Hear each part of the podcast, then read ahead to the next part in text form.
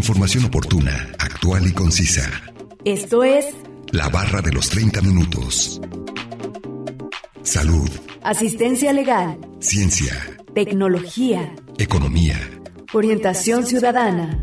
medio ambiente. La barra de los 30 minutos. Bienvenidos.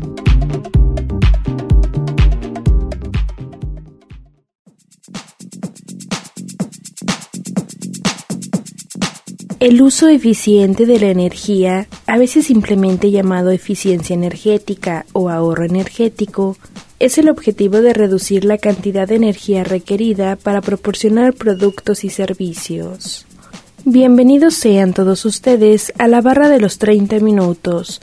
Los saluda Nancy Valenzuela. Es un placer que nos sintonicen en el 104.7 de FM o en la página de internet udgtv.com diagonal radio udg diagonal colotlán. El día de hoy hablaremos acerca del ahorro energético y nos acompaña un especialista en el tema, así que no se mueva y síganos sintonizando con este interesante tema. Comencemos a escuchar el primer fragmento de la entrevista e información adicional que hemos preparado para usted. Medio ambiente. Sí, tu servidor es el doctor Hermes Ulises Ramírez Sánchez, profesor investigador del Instituto de Astronomía y Meteorología de la Universidad de Guadalajara. Muy bien, muchas gracias. Bienvenido a este espacio. Para comenzar, ¿nos puede mencionar qué es el ahorro energético? Bueno, básicamente el ahorro energético, como lo indica el nombre, es la capacidad que tenemos los ciudadanos de ahorrar energía en todas nuestras actividades diarias en comparación con el mal uso que hacemos a veces de la energía en desperdiciarla. Y pues el ahorro energético tiene que ver con utilizar esto de manera racional, de manera, vamos a decir, cuando es necesaria y no pues desperdiciar esta energía que obviamente tiene un montón de consecuencias desde el punto de vista económico, político, social, ambiental, etcétera, etcétera. ¿Y cuáles serían como las principales medidas para tomar eh, al momento de ahorrar energía? Bueno, en el caso general de la mayoría de la población, pues nosotros consumimos una gran cantidad de energía y esa energía, la mayor de ella es energía eléctrica y lo que utilizamos como combustibles en los vehículos automotores para nuestro desplazamiento, tanto sea en vehículo particular o vehículo de transporte público. Entonces, ¿en qué consiste esto? En que pues nosotros utilicemos los aparatos en el momento adecuado, cuando son necesarios y no mantenerlos prendidos, encendidos o simplemente conectados cuando no se requiere. Te pongo un ejemplo muy sencillo. Muchas veces dejamos las luces prendidas por mucho tiempo sin estar ninguna persona en el cuarto donde está perdida esa luz y pues ahí estamos teniendo un desperdicio de energía que podríamos ahorrar esa energía simplemente con apagar el interruptor. Y eso mismo lo podemos aplicar a prácticamente todos los aparatos eléctricos y electrónicos que utilizamos en el día a día, como la lavadora, la secadora, la, el lavaplatos, el refrigerador, los congeladores, los hornos, tanto, eh, vamos a decir, de gas como de microondas, eh, pues todos los pequeños aparatos electrodomésticos como pueden ser la secadora, las batidoras, las tostadoras, las planchas, pero sobre todo los equipos de entretenimiento que sabemos que muchas veces se, se utilizan sin que haya una persona al frente de él, como pueden ser los televisores, las computadoras, las tablets, los celulares, que pues pueden permanecer mucho tiempo encendidos sin que nadie los esté utilizando y pues lo que estamos haciendo es básicamente desperdicio de energía. Cualquier aparato simplemente por el hecho de estar conectado, por mínimo que sea su consumo, está consumiendo energía y por lo tanto esa energía la estamos desperdiciando que la podemos traducir precisamente en un ahorro. Sí, claro. Bueno, entonces nos menciona que es como si está prendido el aparato. Le pongo un ejemplo. Cuando dejan el cargador, pre, no sé, cuando dejan el cargador del teléfono conectado, pero el teléfono lo zafan, ¿hay alguna fuente ahí de energía que se vaya o que llegue, por ejemplo, no sé, un poco más cara al recibo de luz por pequeños detalles como ese o no? Sí, claro. Simplemente si tú dejas el cargador conectado va a consumir energía mínima, pero va a consumir. Entonces lo mejor es, pues, si este el cargador lo tienes conectado a un multicontacto, apagas el multicontacto y no hay ningún problema. Pero eh, si está conectado directamente a la toma, pues lo mejor es desconectarlo para que pues ese consumo, aunque mínimo que sea, pues obviamente nos lo estamos ahorrando de alguna manera. Quizás dice son centavos, pero entre centavos y centavos, pues obviamente ya se empieza a hacer un acumulado, pero sobre todo no tiene que ver tanto con el punto de vista económico, sino con el punto de vista ambiental y de, de generación de la energía como tal. Entre más consumo tengamos, pues obviamente necesitamos de mayor explotación de los recursos que nos proporciona el planeta, principalmente en este caso, como en México la mayoría de la energía eléctrica que nosotros consumimos es producida por termoeléctricas, pues obviamente necesitamos quemar combustible. Y ese combustible pues va a generar gases, esos gases se convierten en, primero contaminación eh, a corto plazo y después a mediano y largo plazo a través de lo que conocemos como los famosos gases de efecto invernadero que incrementan la temperatura del planeta, provocan calentamiento global y el calentamiento global pues obviamente va a provocar toda una serie de cambios en otros ámbitos del ecosistema que le llamamos el cambio climático. Entonces, si tú te fijas, no es nada más la parte económica, sino que está involucrado toda una serie de aspectos que de alguna manera perjudican al planeta y nos perjudican de manera directa a nosotros como seres humanos. Sí, claro, entonces nos podría decir ahora las principales ventajas o la importancia del ahorro de energía. Pues las ventajas son muchas.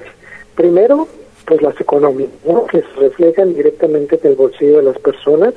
Y alguna vez has tenido la curiosidad de ver cómo llega el recibo de, de tu consumo eléctrico a casa cuando haces el desperdicio de energía dejando aparatos electrónicos y muchos otros instrumentos usa, eh, prendidos sin darles uso, pues obviamente lo comparas si tienes la precaución de desconectar todo o apagar antes de retirarte de tu casa y mientras no estés pues no los estás ocupando, te darás cuenta que primero ahí tenemos un ahorro muy importante.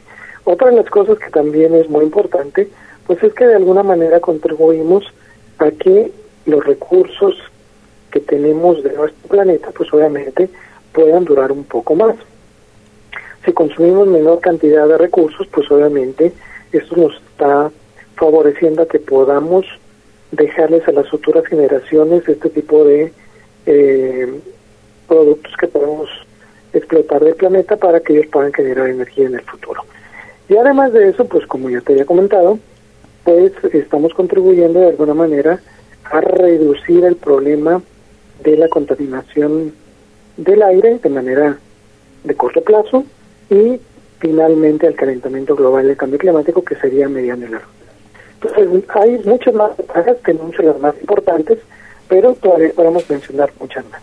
Entonces podría decirse que de esa manera afectamos al planeta con el uso desmedido de la energía eléctrica.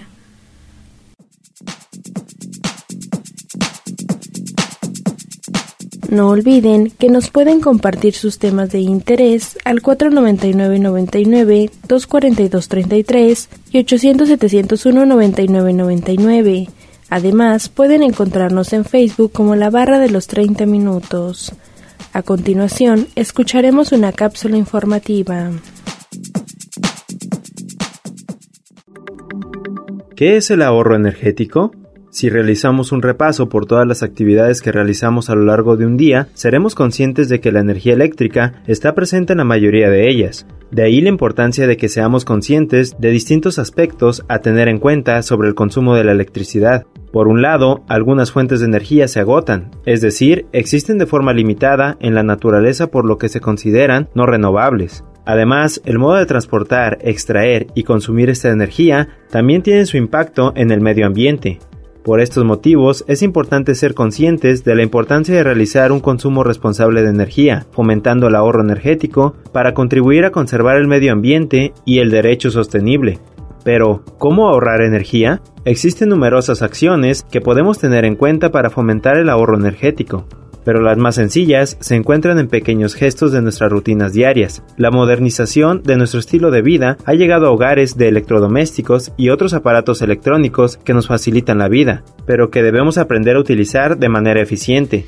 El consumo energético de los electrodomésticos. Los utilizamos todos los días, algunos incluso varias veces. De hecho, los electrodomésticos suponen prácticamente la mitad del gasto energético en el hogar. Pero, ¿qué podemos hacer para ahorrar energía eléctrica en el uso de nuestros electrodomésticos? Aquí tienes algunos consejos sobre el consumo energético de electrodomésticos. Lavadora. Es un electrodoméstico que consume mucha energía, sobre todo cuando tiene que calentar el agua. Puedes ahorrar energía utilizando programas de lavado en frío y utilizándola solo cuando esté toda llena. Secadora. Lo recomendable es que su uso sea exponencial y primar siempre el uso del calor del sol y del viento para secar la ropa. Lavaplatos. Este electrodoméstico consume mucha energía, sobre todo para calentar el agua. Es aconsejable utilizarlo siempre cuando esté lleno, o utilizar programas de ahorro o media carga cuando no sea así. Frigorífico. Se trata del electrodoméstico que más electricidad consume en el hogar, por lo que es aconsejable intentar optimizar su uso. Cuando abrimos la puerta del frigorífico, su temperatura baja y el motor se pone de nuevo en marcha para volver a enfriar. Por eso lo recomendable es intentar optimizar su uso abriendo lo menos posible y no dejar nunca la puerta abierta por un periodo largo de tiempo. Otros consejos son colocarlo lejos del horno y utilizarlo antes de descongelar los alimentos, antes de hacer uso de otros electrodomésticos como el horno o el microondas. Congelador. La temperatura ideal es de 15 grados centígrados. Como ocurre con el frigorífico, siempre que se abre la puerta pierde temperatura, por lo que es necesario hacer un buen uso. Algunos consejos para ahorrar energía es no congelar todos los alimentos a la vez y mantenerlo lleno sin forzar su capacidad, debido a que los alimentos congelados son una fuente de frío que ayudan al congelador a mantener su temperatura y por tanto utilizar menos electricidad. Horno. Consume mucha energía, por lo que se recomienda su uso solo para cocinar y no para descongelar o mantener el calor de los alimentos. Cuando esté en funcionamiento, es necesario evitar la puerta abierta, debido a que perderá temperatura y el motor se volverá a poner en marcha, con el consiguiente gasto energético. Microondas. Algunos consejos para ahorrar energía utilizando el microondas es no abrirlo antes de que se termine la cocción y colocar los alimentos, preferiblemente en trozos, para que su tiempo de cocinar sea menor. Si se ha realizado una cocción prolongada, dejar un par de minutos los alimentos en el interior de una vez apagado, ya que terminará de cocinarse con el calor acumulado en su interior. Cocina. Las cocinas de gas son las que más ahorro de energía suponen. Si la cocina es de vitrocerámica, puede ahorrarse energía desconectándola unos minutos antes de acabar de cocinar, ya que el calor se mantiene. Pequeños electrodomésticos. Desenchufarlos tras terminar de usarlos y elegir pequeños electrodomésticos con distintas potencias para utilizar las necesarias en cada caso. Son algunos consejos que podemos seguir para ahorrar energía con el uso de secadores de pelo, batidoras, tostadoras, planchas, etc.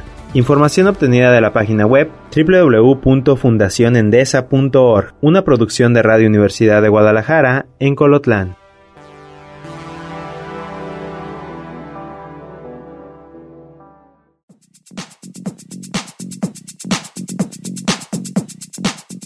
Vamos a un corte de estación, regresando escucharemos la última parte de la entrevista al maestro Ulises Ramírez Sánchez, profesor del Departamento de Física de CUSEI. Información oportuna, actual y concisa sobre temas diversos. La barra de los 30 minutos. En un momento continuamos.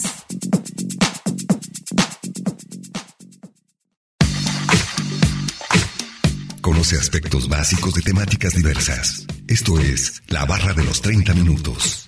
Estamos de regreso.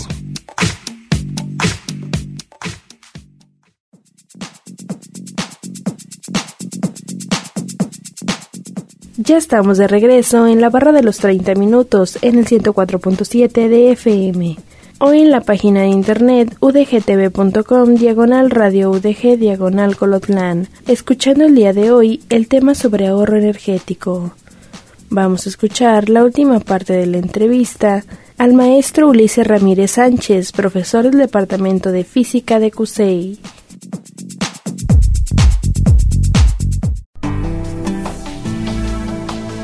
Medio ambiente. Mm, Te encontró tipo de energías. Ahorita te puse el ejemplo de energía eléctrica. pero pues obviamente en todo tipo de energía, también en la industria, en el desplazamiento en los automóviles, pero pues en, para el común de las personas, por la mayor cantidad de energía que consumimos, pues obviamente es la eléctrica. Y te decía pues que sí, que estamos prácticamente contribuyendo de una manera negativa a nuestro planeta precisamente con el uso desmedido de la energía o la falta de ahorro de energía. Entonces te comentaba por ahí que pues hay muchas maneras en que pues lo estamos afectando. La primera pues es en la economía.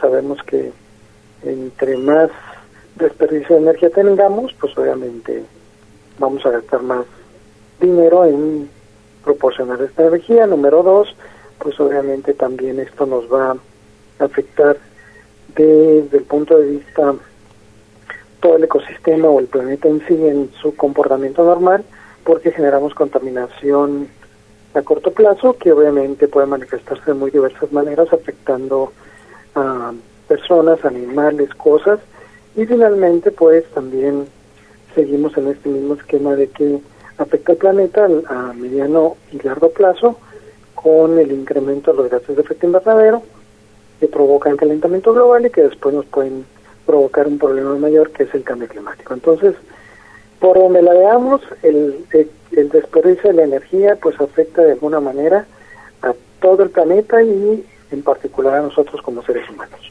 Sí, claro, y es que cuando escuchamos eh, la palabra energía, pues lo relacionamos más con el hogar, con la energía de luz que tenemos, ¿no? Y bueno, nos habla que existen más, no solamente esa. Hablando de este tipo de energías, ¿de qué manera influye el ahorro de, energía a la población cuando se cambia el horario? Ah, con el, famoso cambio de horario, bueno, mira, este es un tema que ahorita está muy de moda por la propuesta de ley del presidente para eliminar el horario de verano. Eh, los estudios que presentó el gobierno, pues dicen que el ahorro de energía que se da por este cambio de horario, pues obviamente no son significativos. Ellos hablan de valores muy bajos de apenas punto ciento en algunos casos y de punto ciento Cuando inicia esto el cambio de horario, pues la principal motivación fue comercial, que homologar horarios entre los estados fronterizos Estados Unidos y México para que pudieran hacer transacciones comerciales sin ningún problema. Y después se dimensionó con un ahorro de energía a nivel general, tanto para los grandes usuarios como son los industriales, como para los pequeños usuarios que somos la mayoría de las personas o los ciudadanos comunes y corrientes. Sin embargo, a través del tiempo se ha demostrado pues que ese ahorro de energía no es significativo, es muy bajo. Vamos a pensar que no es ese punto 2% del que hablan actualmente el gobierno. En otros en otros sexenios se hablaba de un ahorro de energía entre 2 y 3%, que tampoco es significativo y que esos ahorros en energía quizás se traducían en gastos muy importantes en cuestión de salud por la adaptación de las personas a el cambio de horario, falta de sueño, irritabilidad, ausencia en los trabajos, etcétera, etcétera, pues que a la larga nos sería más caro que ese famoso ahorro de energía. Entonces, en el caso particular de México, ya lo he venido yo mencionando en algunas otras entrevistas, pues el cambio de horario no nos funciona como un factor de ahorro energético, porque pues básicamente lo que dejas de usar en la noche, en la tarde noche para alargar el día, pues lo consumes en la mañana cuando te tienes que levantar todavía a oscuras y necesitas de la energía eléctrica para poder realizar las actividades antes de salir de tu hogar a laborar. Entonces, eh, creo que pues quizás en, en otros países pueda ser adecuado el, el cambio de horario, pero en el caso de los países que estamos en la franja intertropical, o sea, entre el Ecuador y los trópicos, pues obviamente no es muy decisivo en el ahorro de energía. En latitudes altas, como países que se encuentran por arriba de los trópicos, pues ahí sí podremos hablar de que es una medida aplicable que va a redituar precisamente un ahorro significativo de la energía que se consume en esos países. Sí, bueno, ¿y qué otro tipo de energías podemos utilizar en el hogar o como sociedad para evitar dañar el planeta y la economía familiar? Bueno, pues hoy en día tenemos una serie de opciones que eh, nos podrían proporcionar también energía de otra manera, quizás a costos similares, en algunos casos un poquito mayores, en algunos casos menores, pero que a la larga pues nos podrían beneficiar. Y son todas las energías alternativas. Hoy en día ya tenemos bastante desarrollado, al menos en la mayoría de los países, la energía solar, por ahí en algunos países la energía eólica, la energía geotérmica, que México cuenta también con ese tipo de energía, y bueno, hay algunas más como las energías maremotriz, la energía hidráulica, la energía de los biocombustibles, etcétera, etcétera. Pero obviamente no todas están accesibles todavía para nosotros. Pero una de las que sí tenemos a la mano y que ya está muy en, en boga, pues obviamente la energía solar. Podemos ver que hoy existe una gran cantidad de calentadores solares para elevar la temperatura del agua cuando la requerimos en lugar de los boiles tradicionales de gas. Tenemos las fotovoltaicas que lo que hacen es proporcionarnos electricidad en lugar del suministro ya sea por quema de combustible o por generación hidráulica. Entonces, sí hay muchas opciones, solo hay que ser eh, precavido con el, la opción que escojamos sea la más adecuada para el lugar donde nosotros estamos habitando. Y ojo, eso no quiere decir que este tipo de energías tampoco provoquen algún problema. Cualquier actividad que nosotros realicemos en, en nuestro entorno pues va a provocar un efecto, puede ser positivo, puede ser negativo, y pues obviamente estas energías tampoco están exentas de que podamos provocar problemas en el medio ambiente, pero quizás en menor medida que como lo hacemos con las energías tradicionales.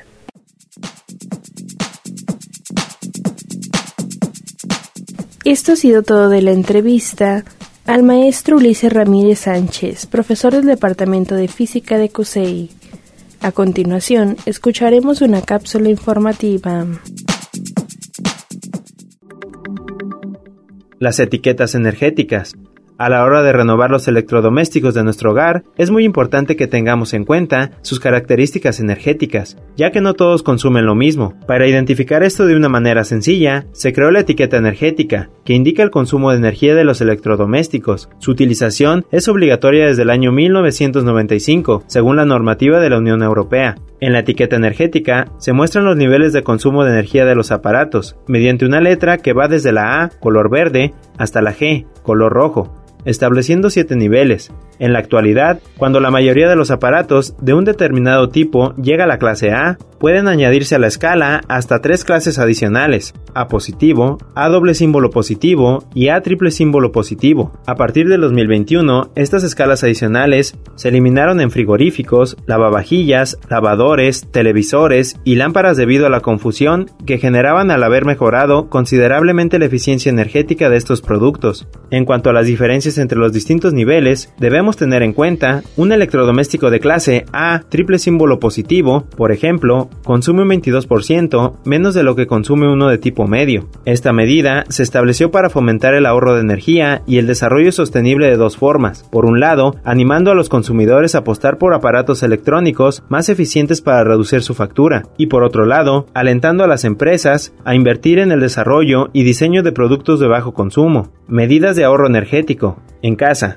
1. Comprar electrodomésticos con buena calificación energética. Elige siempre electrodomésticos que te ayuden a ahorrar a la larga. La clasificación más baja es la D, la más alta es la A, triple símbolo positivo. 2. Apaga las luces al salir de las habitaciones. Puede parecer una tontería, pero es muy común que no sea así. Se estima que el gasto de iluminación de una casa representa el 20%. Se trata de una acción muy sencilla y efectiva. 3. Asegúrate de que tienes un buen aislamiento. Hay quien dice que la energía se escapa por las ventanas. No le falta razón, por las ventanas y por las puertas, para ser más concretos. Un aislamiento apropiado puede producir un ahorro energético de hasta el 30%. Utiliza luces de bajo consumo, especialmente en zonas que sepas que van a estar mucho rato encendidas. Descongela tu congelador periódicamente. Si tu nevera no es no frost, conviene descongelarla de vez en cuando. Cuando las paredes se cubren de escarcha, el motor necesita trabajar más y se consume hasta un 20% más. 6. Apaga el ordenador cuando no lo estés usando. El ordenador también consume energía cuando está en stand-by. Si no vas a usarlo en un periodo de tiempo prolongado, apágalo. A fin de mes lo notarás. 7. No cojas el coche a menos que sea estrictamente necesario. La primera recomendación y más importante Siempre que puedas, usa el transporte público. En distancias cortas, camina o utiliza la bicicleta. El ser humano está hecho para desplazarse a pie por la naturaleza. 8. Cuando estés parado, apaga el motor. Si vas a estar detenido aproximadamente más de un minuto, es recomendable apagar el motor. 9. Cuidado con los frenazos y los acelerones. Una conducción más estable, en lo referente a la velocidad, ahorra energía. Se estima que de esta forma puedes ahorrar hasta un 15% en combustible. 10. No enciendas el climatizador si no es necesario. Cuando está activado, el coche consume un 25%, adicional en verano. Por ejemplo, ir con las ventanillas abiertas consume solo un 5% más. Para concluir, un dato muy representativo. Se estima que por cada litro de gasolina se emiten 2,35 kilogramos de CO2 a la atmósfera. Información obtenida de la página web www.fundacionendesa.org. Una producción de Radio Universidad de Guadalajara en Colotlán.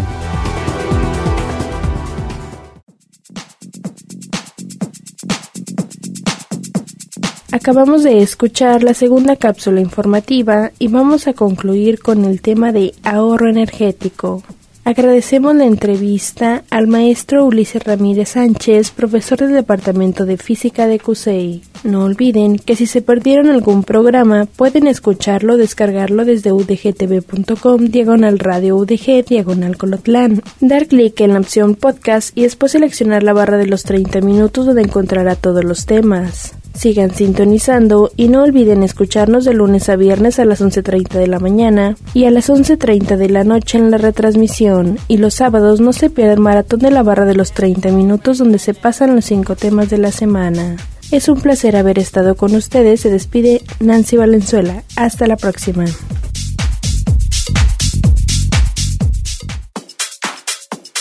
Radio Universidad de Guadalajara en Colotlán presentó La barra de los 30 minutos.